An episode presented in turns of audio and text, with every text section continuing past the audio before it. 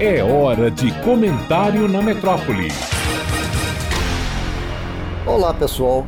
Como todos nós já sabemos, no show da cantora Taylor Swift, neste último 17 de novembro, no Rio de Janeiro, mais de mil pessoas jovens e saudáveis apresentaram desmaios, síncopes e situações que as levaram a ser atendidas antes ou durante a apresentação. Uma delas, de 23 anos, evoluiu para o óbito. Nesse dia, a sensação térmica no Rio de Janeiro bateu recorde de quase 60 graus centígrados. E uma combinação funesta de alta temperatura e hidratação insuficiente foi determinante para este fatídico desfecho. Nas últimas semanas, as temperaturas médias brasileiras permaneceram no mínimo 5 graus centígrados acima da média esperada por mais de cinco dias consecutivos, o que levou o Instituto Nacional de Meteorologia a emitir um alerta. Apesar de morarmos em um país tropical e de estarmos acostumados com o calor, a alta temperatura por longos períodos pode trazer riscos à saúde. Quando o ar fica mais quente que a temperatura da pele, que normalmente é de 36 a 37 graus Celsius, ou se o suor não evapora, a temperatura central do organismo começa a subir gradativamente. Algumas pessoas são especialmente vulneráveis a isso, como idosos, crianças, pessoas com problemas renais, cardíacos, respiratórios ou circulatórios, indivíduos com diabetes, gestantes e a população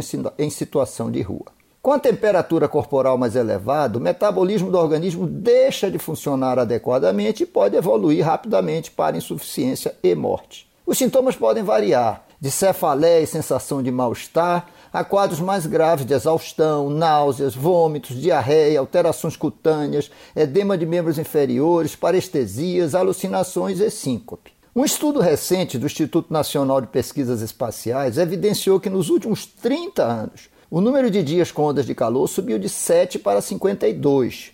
Podemos prever, portanto, que casos de adoecimento pelo excesso de calor vão se tornar cada vez mais frequentes. Ainda em setembro, tivemos uma onda de calor e houve um estudo para verificar qual o papel das mudanças climáticas naquela ocasião. As mudanças climáticas já não são mais uma ameaça distante, elas estão acontecendo agora mesmo. Os últimos três anos foram mais quentes do que qualquer outra época. Mas o dramático nisso tudo é que tem se constatado que a contribuição do famoso El Ninho, por exemplo, foi pequena em comparação com o aumento do aquecimento global causado pelo homem. A devastação de nosso verde é implacável. O solo devastado e ressecado deixa o ar mais quente, e o ar mais quente acaba provocando um ressecamento cada vez maior, num ciclo fechado que vai se retroalimentando. Quem assistiu recentemente às cenas de Manaus ardendo em fumaça deve ter imaginado o Armagedon.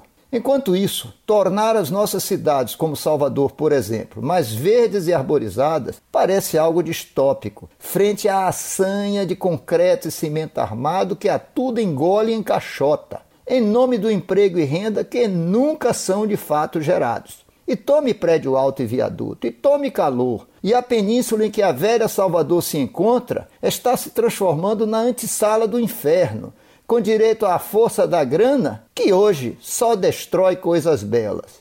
Eu sou Chico Ora, médico e observador da natureza humana.